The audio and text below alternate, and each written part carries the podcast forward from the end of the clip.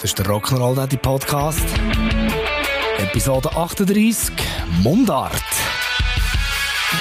Rock'n'Roll Daddy, Rock'n'Roll Daddy Podcast.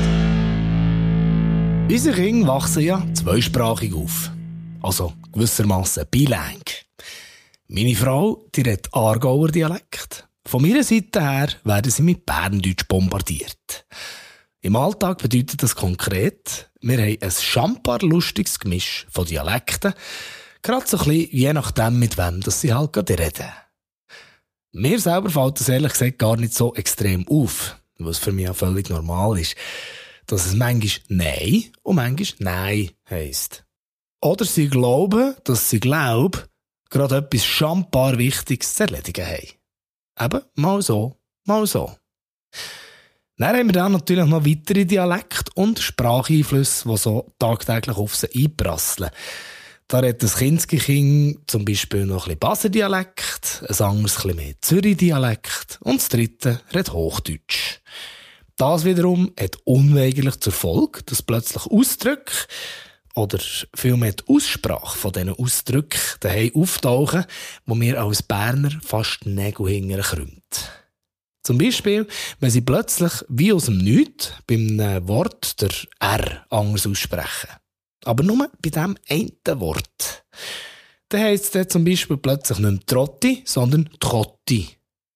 Ja, ich weiss. Ist nicht so tragisch, aber ich könnte wenden auf in so Momenten. Auch wenn ich glaube, dass ich mit dem auch wieder leben muss.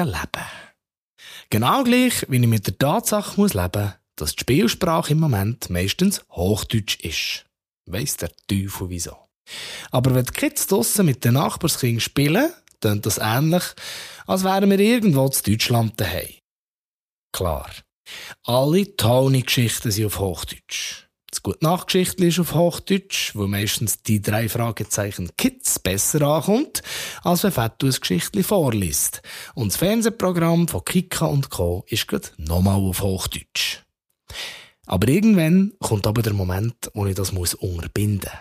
Entweder nervt es mich so dermaßen, dass ich es nach ein paar Minuten einfach nicht mehr hören oder eins von den Nachbarskindern packt der RTL 2 Nachmittagsprogramm-Slang aus. Dann heißt es aber relativ schnell Schweizerdeutsch, bitte. Ich meine, grundsätzlich ist es ja gut, wenn sie mit der Sprache so ein bisschen experimentieren. Aber irgendwann ist es halt auch gut. Und ich glaube, meistens machen die Zwerge das ganz einfach extra. Aber egal.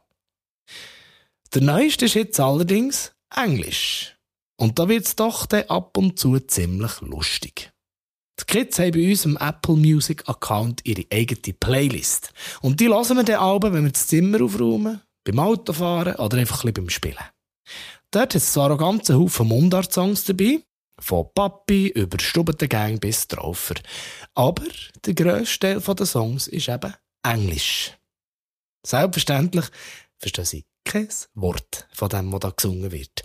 Aber natürlich würden sie das ja nie zugeben. Ganz im Gegenteil.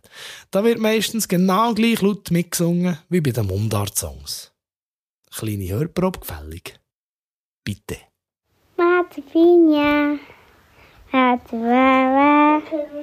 take me off, take me off, Martina, hat Wawa, take me off, take me off. Hey, voilà. Hast du es erkannt? Und jetzt stell dir vor, es tönt beim Autofahren so von hinten führen, oder solltest du noch etwas Ähnliches wie auf den Verkehr konzentrieren. Manchmal eher schwierig. Das Gute an dieser Geschichte mit den englischen Songs ist aber, dass vor allem die Größere immer häufiger anfängt nachzufragen, was denn der Mann oder die Frau da gerade singt. So können sie, wie wir ja schließlich früher auch, spielerisch einfach mal die ersten Gehversuche machen mit Englisch. Es fruchtet zwar noch nicht immer ganz gleich, weil wenn du erklärst, was es heisst und wie man es korrekt ausspricht, dann ist es meistens immer noch genau gleich wie vorher. Aber ist doch gleich. Und Englisch ist ja eh allgegenwärtig. Ob jetzt das auf einer Verpackung von den Cornflakes ist, oder ob sie irgendwo einen Slogan von einer Firma lesen, Englisch, Englisch und nochmal Englisch. Und je häufiger sie fragen, was denn das heisst, umso mehr fällt es mir nämlich auf, wie viel Englisch wir mittlerweile in unserem Alltag haben. Und lustig wird es dann aber dann, wenn sie dich bei einem Wort fragen, was es bedeutet, du als Erwachsener aber keine Antwort kannst geben weil du es nicht kannst übersetzen Du wüsstest zwar, was es heisst und was es bedeutet, aber findest ganz einfach kein deutsches Wort, das so richtig passt, das nicht komplett bescheuert tönt oder noch viel schlimmer, keinen Sinn ergibt. Oder was sagst du, wenn dich dein Kind fragt, Papi, was heisst das, wenn du sagst, ich bin online? Hm, was sagst du denn? Kind, das heisst übersetzt, ich bin auf dem Strich.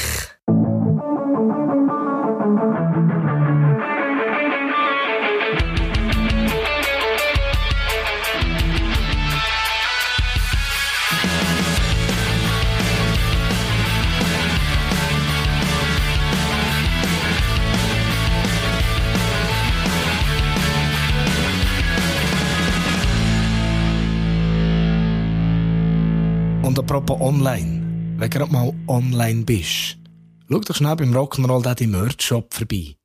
Den Link dazu findest du selbstverständlich in den Shownotes.